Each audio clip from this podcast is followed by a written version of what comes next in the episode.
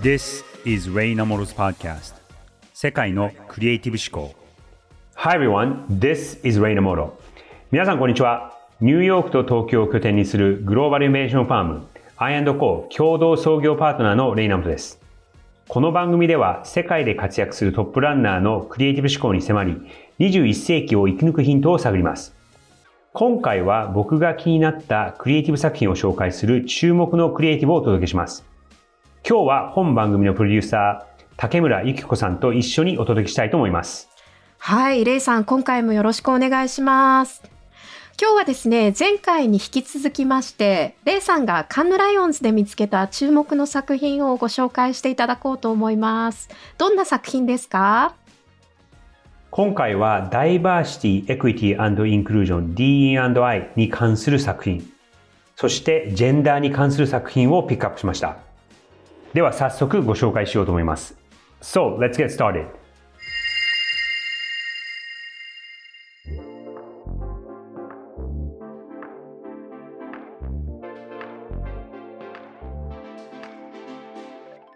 はい。ダイバーシティ、エクイティインクルージョンに関する作品ということなんですが、これどんなものなんですかはい。これはスポーツブランドのアディダスが手掛けた Runner 321 321というタイトルの作品なんですね。はい。で、ちょっと、あの、アイデアとしてはすごくシンプルなんですが、背景がありまして、はい。えー、まずこの321っていうのはゼッケンの番号の意味なんですが、マラソンに出る、うん、マラソンされてる方は皆さんご存知だと思うんですけど、この皆さんね、ゼッケンを貼られるじゃないですか。はい。はい。で、えー、この321という番号を、ある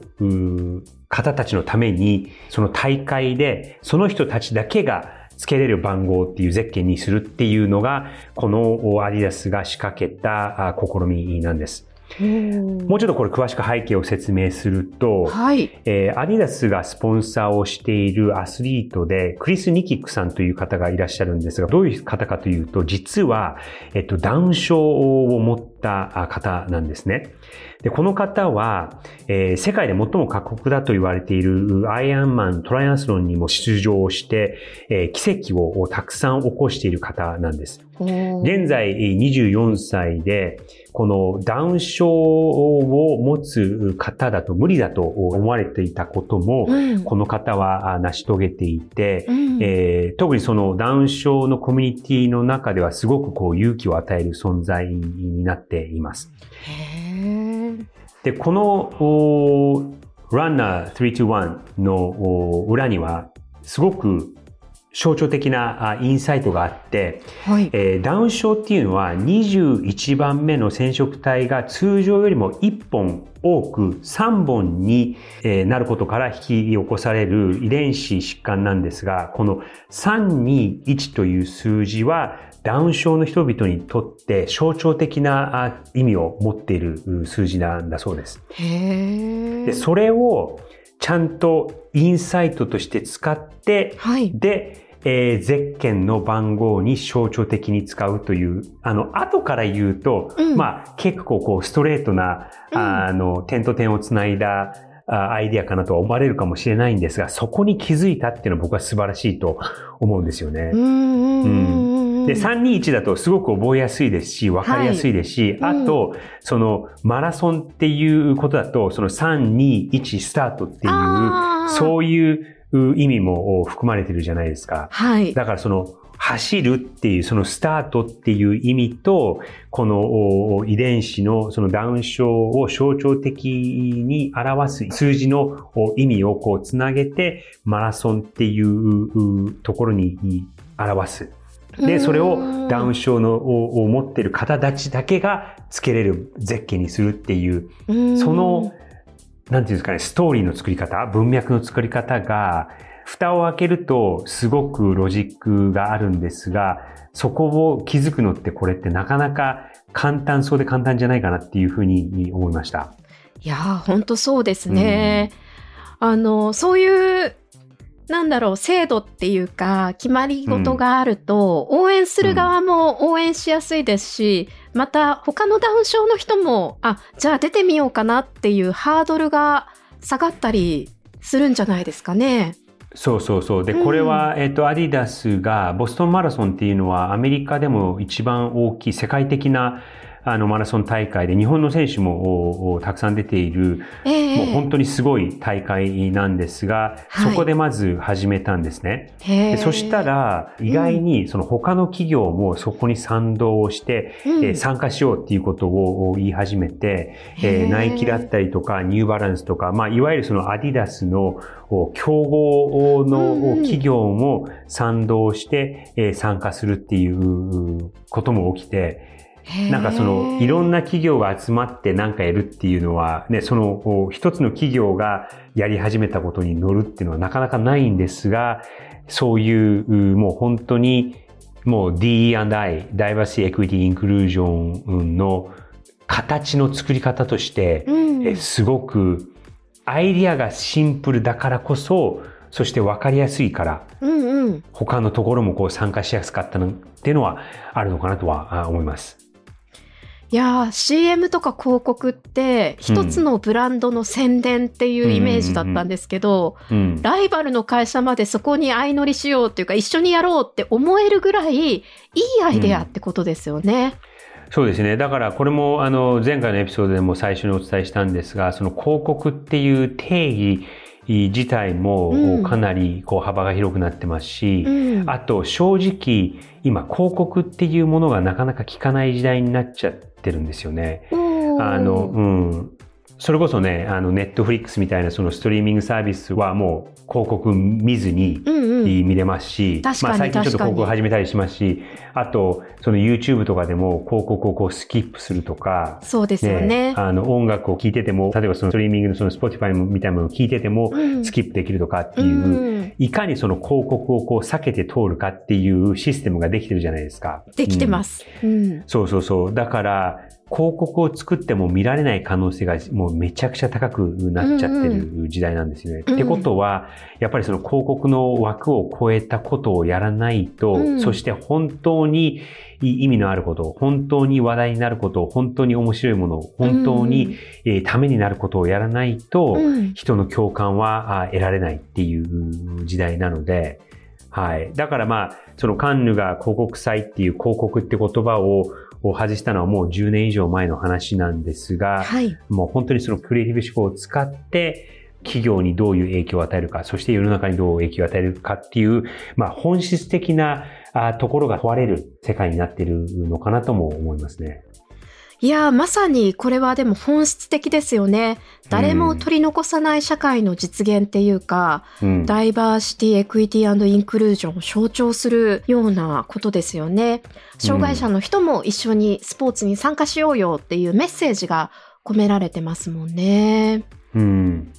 私もですね、以前国連の仕事で、ルーシー・メイヤーさんという脳性麻痺があるですね、スペシャルオリンピックスの水泳のゴールドメダリストの方にお話伺ったことあるんですけど、そこで言っていたのが、やっぱり障害がある人と障害のない人が一緒にスポーツするっていうのはすごく大切なんだっていうお話をされていたんですね。一緒にスポーツをすると、共にこの苦しさだったりとか困難を乗り越えるから、偏見とかそういうことがなくなって、分かり合うきっかけになるっていうお話されていて、ああ、その通りだなぁなんていうふうにその時思ったのを思い出しました。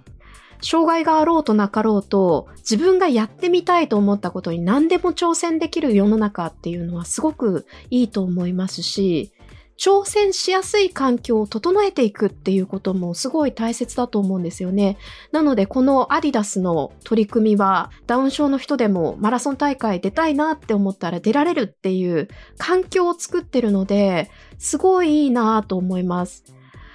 ダウン症の人たちってこうお医者さんとかにあんまり激しい運動しないように止められちゃってるっていうそういう現状もあったりするんじゃないかなって思うんですけどマラソン大会に出場するハードルが下がって障害があるないにかかわらずランナーとして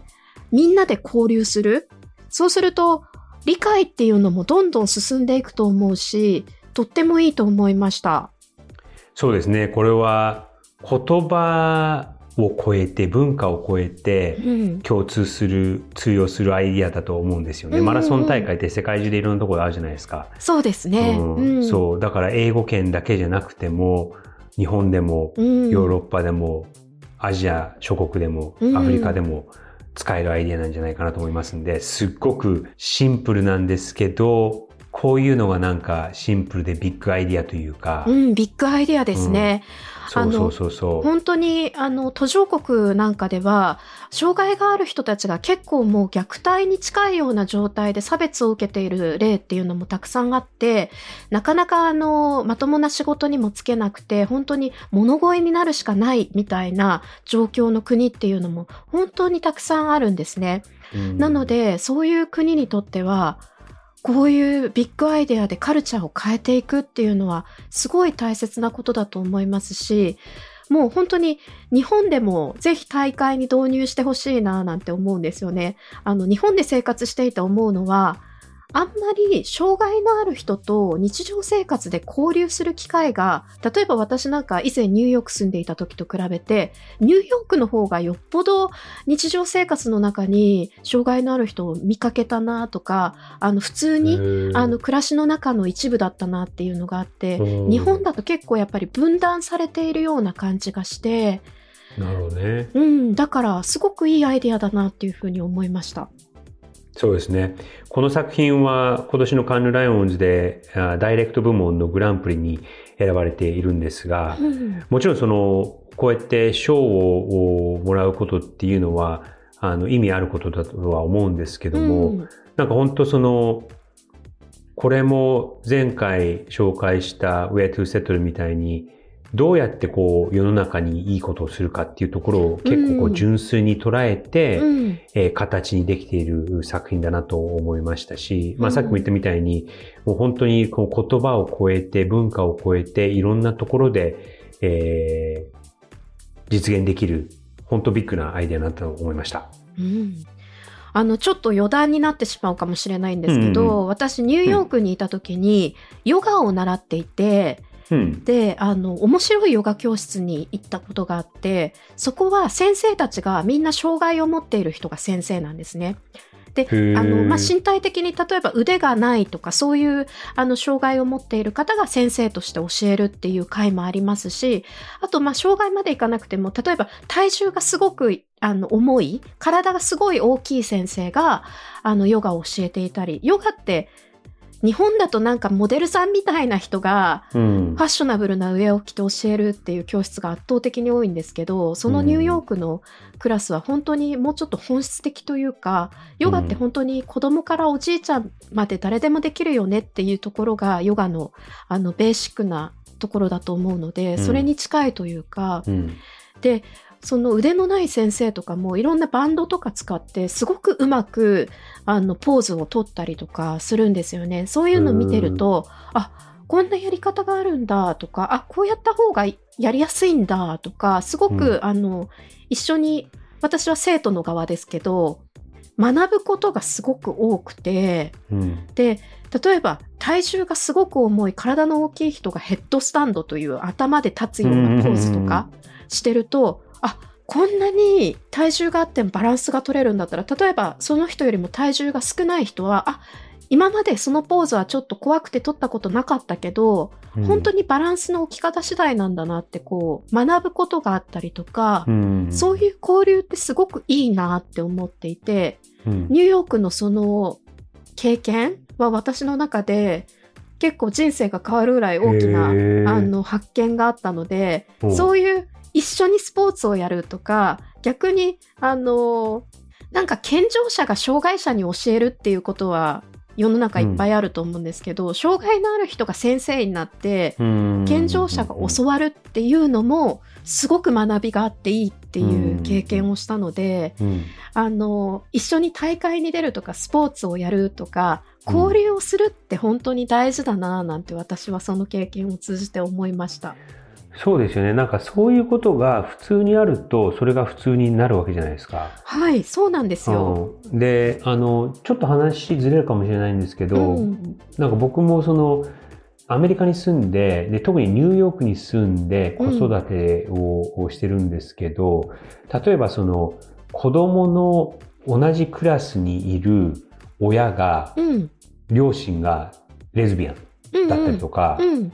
ゲイの人だったりとか、うん。男の人が2人の親がいる子がクラスメートだったりとか、女の人が2人のうんお子さんがクラスメートだったりとかっていうのが普通にあるんですよね。そうですね。ニューヨークだったらもう当たり前のように見かけるファミリー像というか、そういう感じですよね。で、それがもうちっちゃい頃からね、もう3歳、4歳、5歳とかぐらいから自分の子がそういういろんな形の家族があるんだなっていうことに普通にうん。触れてると、それが普通になるわけじゃないですか。別にね、いや、ほんとそうだと思います。そう、なんかそういうのは、まあ細かいことではあるんですけど、でもすごく重要だなっていうのは。で、やっぱりちっちゃい頃からそういうことを目にするっていうのは、なんだかんだで大事だなって今、竹村さんの話を受けて、うん、なんか再認識しましたね。やっぱりなんか偏見って知らないからこそ生まれるっていう部分もあると思うんですよね。うん。イメージが先行しちゃって、うなん、か勝手に作り出しちゃう頭の中でっていう要素があると思うので、触れ合っていたりとか、あの、当たり前、日常の一部になっていると、うん。あえてそんなに特別なこととして捉えなくなるので、うん、すごくそういう環境って重要ですよね。そうですね。うん。いやー、いい作品をご紹介いただきました。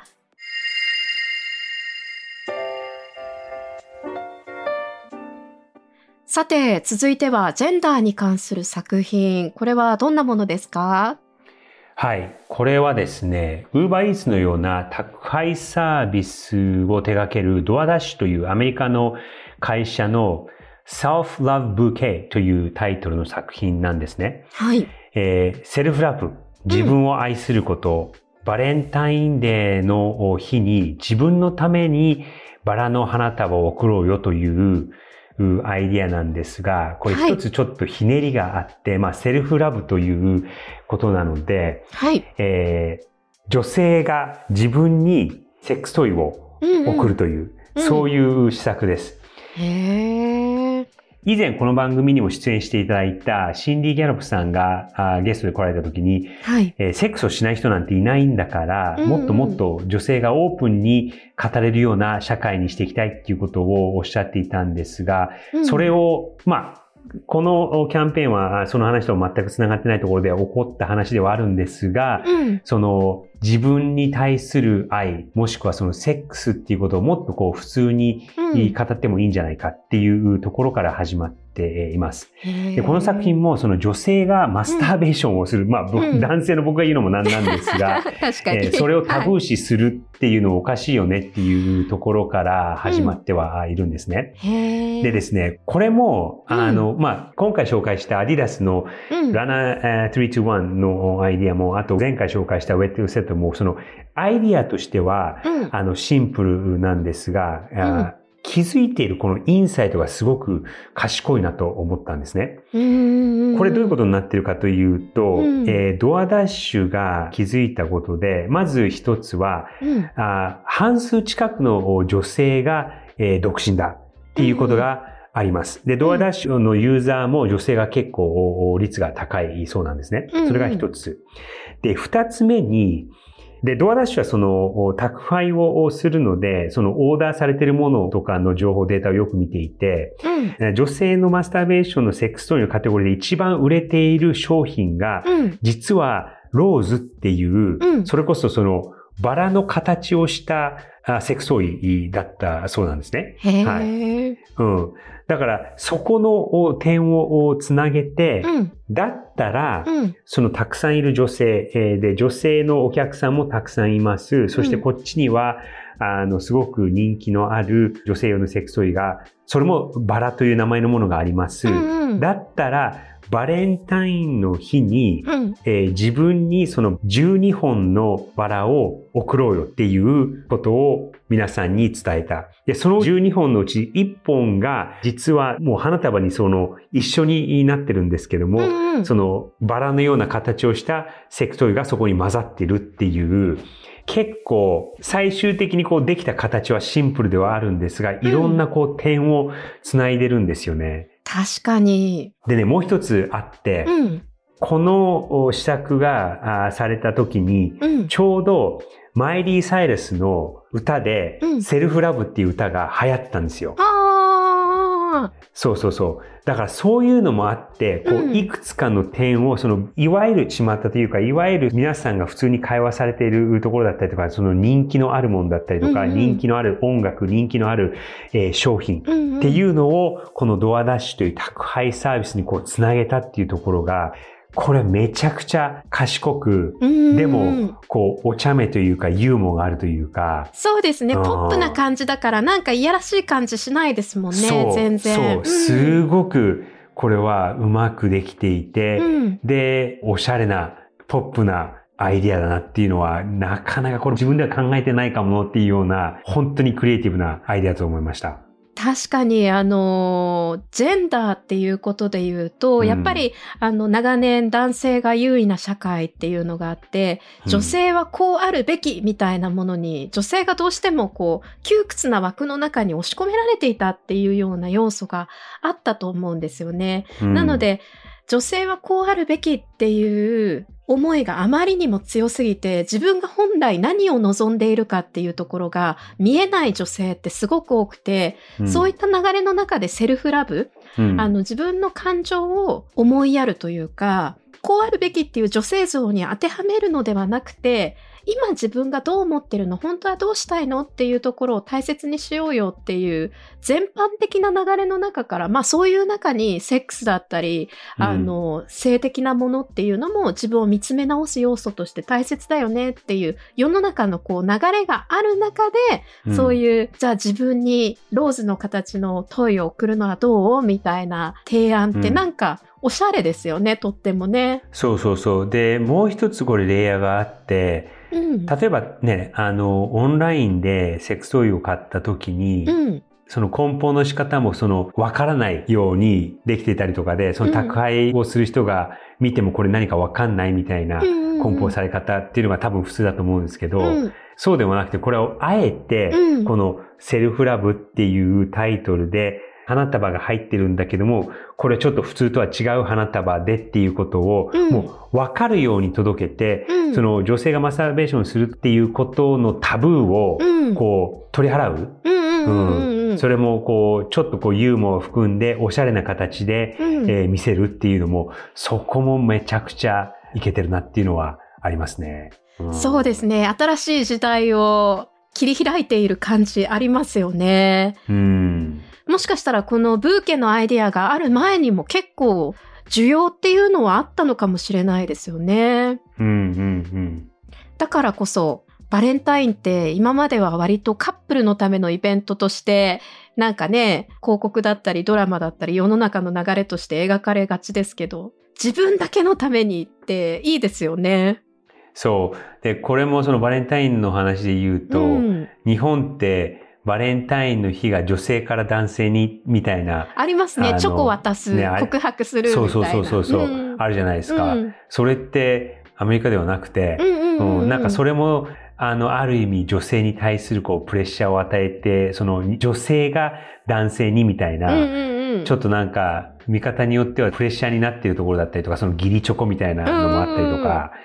なんかそれこそ以前、去年だったか一昨年だったか、うんゴディバだったと思うんですけど、はい。その義理チョコをやめようみたいな、ことをバレンタインデーズの日に言ってたりとかしたのをちょっと今話してて思いました。そうですね。あの、アメリカだと、このバレンタインっていうのは日本と違ってどんな日なんですか？アメリカだと、うん。あの、もう逆にそうですね、男性から女性に対、まあ男性女性ってなんか、その最近その白黒はっきりしたジェンダーの世界でもないので、うんあの、そういうふうに言うのはちょっと偏見があるうとは思うんですが、そうですね、僕なんかは、その帰る日には花を買ってったりとか、なるほど。その事前に花をオーダーしていたりとか、うんなんかそういう男女関係で言うと男性の方からっていうイメージではありますね。特にその女性からっていうしきたりは全くなくて。でも、いずれにしてもカップルのイベントっていう感じではあるんですよね、きっと。あそうですね、うんありますね。だからその日は、あの、レストランの予約がめちゃくちゃ取りにくいですね。ああ、そうなんですか。なんか日本のクリスマスみたいな感じですかね。あの、カップルでデートする日みたいな。そうそうそうそうそう。ね、あの、クリスマスはそういうのは、あの、あまりは、どっちかというともっと家族の日ではあるので。あ、アメリカは？はい。はい。そうそうそうそうそう。うんだから、バレンタインデーはもう本当カップルの日で、子供がいるカップルもいないカップルも、うん。もうその日はデートをするっていうのが、あの、ありますね。なんかね、あの、そういうカップルのイベントとして捉えられているバレンタインデーにあえてですね、うん。あの、一人でいることもいいよねっていうことで自分へのプレゼントっていうメッセージを打ち出すのはすごい、あの、いいと思うんですよね。いや昔はメディアって、わうかりますん、なんか、バレンタインデーとか日本だとクリスマスとか言うと、カップルのためのイベントの日で、一人でいるのは寂しいみたいな、モテることこそ重要だみたいなメッセージって、意識的にも無意識的にも発信しがちだったところがあると思うんですよね。うん。それがやっぱり時代が変わって、今はセルフラブ、自分を理解して大切にすることとかですね、まあ、セックストイで自分の喜びを追求するっていいことだよねっていう感じのメッセージを、このメディアが打ち出すみたいなのってすごい、あの、意味のあることだと思うんですよ。うん。だから、なんか、そのさっきのそのランナー321うん。とも共通してるのが、うんその、普段はこうなかなか見かけない風景だったりとか、そういうのをこう普通に取り入れること、うんうんうんうん。うん。さっきのアディダスのは、そのダウン症の人が一緒に走るっていうのは今まではあまりなかったけども、うん。その障害を持った人たちが一緒に走るっていうことでそれが普通になるっうん。ていうことだったりとか、うん。このバレンタイン、その一人でいるっていうことが別に全然おかしくないよっていうことをこういう形で具現化していくっていうのもすごくいいですよね。いや、本当にね、ジェンダーギャップのない未来を築こうっていうふうに叫ばれてますけど、そういう未来を築くための大切な一歩なんじゃないかなって思いますし、以前、あの、シンディ・ギャロップさんがゲストで来られた時も、女性がセックスについてオープンに語れないっていう、この問題はもう世界レベルの問題だって言って、この問題を解決することで、より良い社会が実現できるっていうふうにおっしゃってましたけど、まあね、いろんなところでジェンダー平等叫ばれていても、セックスをめぐる話題というのは、その国の文化だったりとか、宗教だったりとか、まあ社会的なこう抑圧の度合いとかによってなかなかね、オープンに語られにくいっていう現実があるので、例えばですね、セックスザ・シティっていうテレビドラマが昔あって私大好きだったんですけど、はいはい。本当あのドラマ見てるともう、シンディ・ギャロップさんなんかサマンサみたいだななんて 思っちゃうんですけど、あの、このドラマが世界でヒットしたことで、うん。女性がセックストイを使うシーンがたくさん出てきたりとか、まあ、セックスについての悩みを女友達同士でオープンに語っているようなシーンがいっぱい出てきたりとか、うん。そういうドラマだったことで、こう、あの、セックスについて女性が語るっていうことへのハードルっていうのは、だいぶ下がったかなっていう感じがあったんですけど、やっぱりテレビとかメディアとか今でもそれなりに影響力を持っているものが、女性がセックスについてオープンに語るっていうのが、そんなにこう恥ずかしいことでもないし、タブーなことでもないし、当たり前のことなんだよっていう雰囲気を積極的に作っていくっていうのはね、本当にとってもいいことなんじゃないかななんて思いました。そうですね。あの、さっきおっしゃられてた、そのジェンダーギャップのない未来を築くっていうことなんですが、うん。それこそ日本のジェンダーギャップは世界で百何十番目みたいな本当そうですよ。すごいうん社会じゃないですかうんだからこそ、まあ政府にどこまで期待できるかっていうのは 差し置いといて、ね、企業がうん。いろんな形で、うん。ただのそのね、広報活動とかだけではなくて、うん今日紹介したあこのセルフラブのを参考にして、なんかこういうね、おしゃれなアイディアだったりとか、うん気の利いたアイディアをいろんな形でやってくれると嬉しいな。なんかそれのこうインスピレーションになるといいなっていうふうには思いました。さっきの、あの、アディダスの、あの、ダウン症のやつも、日本の大会にもぜひ取り入れてほしいな、なんて思いましたけど、うんこういうジェンダーに関すること、まあ、セックスに関することとかも、本当になんか、うまい形で取り入れてほしいですよね。だからなんか日本だとその社会が持っている女性像みたいな、うん。とか男性像みたいな、うん。すごくこう、ジェンダーが白黒がはっきりしていて、女性はこうあるべき、男性はこうあるべきみたいなイメージがまだまだ根強かったりとか、まあ、最近になってその企業のこう活動で、あの、ちらほらと見始めたりとか、うんあ目につくのが、例えばその食品の会社が、そのご飯を作るのは別にお母さんの仕事じゃないよっていうことを言い始めたりとか、うんでもまだ、まだそのレベルじゃないですか。うんうんうん。うん。でもね、積極的にできることはもうどんどんどんどんやってほしいなとは結構強く思います。そうですね。なんかこういういいインスピレーションを取り入れて、うん。なんか世の中の雰囲気が変わっていったらいいななんていうのはすごい思いますね。そう、だからなんかこういうね、ちっちゃい、まあちっちゃいと言っても、ね、そのカンヌの、今回その PR 部門でグランプリを取っているので、そこそこその、おあの、認められているものですけども、でも、こう世の中的にはまだまだちっちゃい活動じゃないですか。はい。でもこういうことがこういろんな企業がいろんなことをやることによって社会に対するいい影響になっていくとは思うので、うんもうね、アイデアさえあれば、このような形で、えー何らかの形でこう世の中にこう影響を与えられるっていうのは、あの、いろんなところにチャンスとしてあるなっていうふうに思います。わかりました。本当にあの、レイさんがカンヌに行って、やっぱりアイディアって大事なんだなって思ったっていうのが、この前回紹介していただいたウクライナの作品、そしてこのダウン症のアディダスの作品、そしてこのドアダッシュのセルフラブの作品と、この3つを通じて、あ、本当にやっぱりアイデアといかにあの社会にいい影響を起こそうかっていう思いって重要なんだなっていうのをすごい感じました。そうですね。だから、ね、AI、AI が今年のカンヌでも騒がれてましたし、今世の中でもずっとここ1年ぐらい騒がれてますけど、でも最初と最後にアイディアが勝つっていうのは、これは今後も不変なんじゃないかなと思います。さあ、今日ご紹介していただいた、レイさんがカンヌで注目した作品についてはですね、皆さんにもぜひご覧になっていただきたいなと思います。番組の概要欄にリンクを貼っておきますので、ぜひ見てみてください。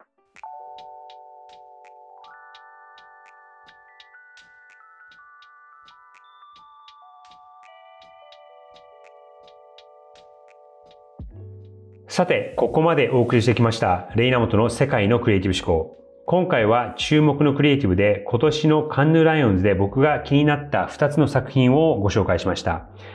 前回のエピソード、そして今回全部で3つ作品を紹介したんですが、非常にいろんな作品が発表されていて、えいろんなヒントになるものもありますので、えもちろんこの作品3つ皆さんにも見ていただきたいですし、え時間があれば他の作品も見て、クリエイティブ思考、そしてどういうことがヒントになるかなんかも見てもらいたいなと思います。いや、私もあのーご紹介いただいた作品を見て、なんか、こうやって紹介してもらう機会がないと、世の中にサービスとか広告とか CM とかいろんなものがありすぎて、なかなかこれに巡り合うことはできなかっただろうなと思って、レイさんがピックアップしてくれた3つの作品で非常にインスパイアされました。ありがとうございました。はい。よかったです。またこういう形でいろんな作品をいろんな、その、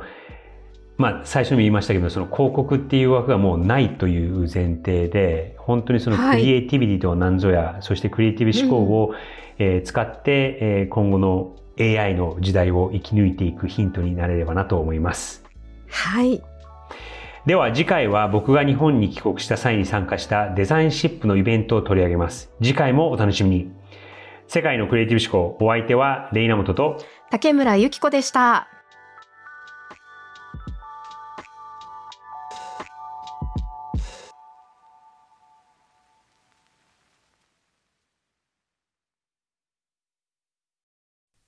ジタルガレージは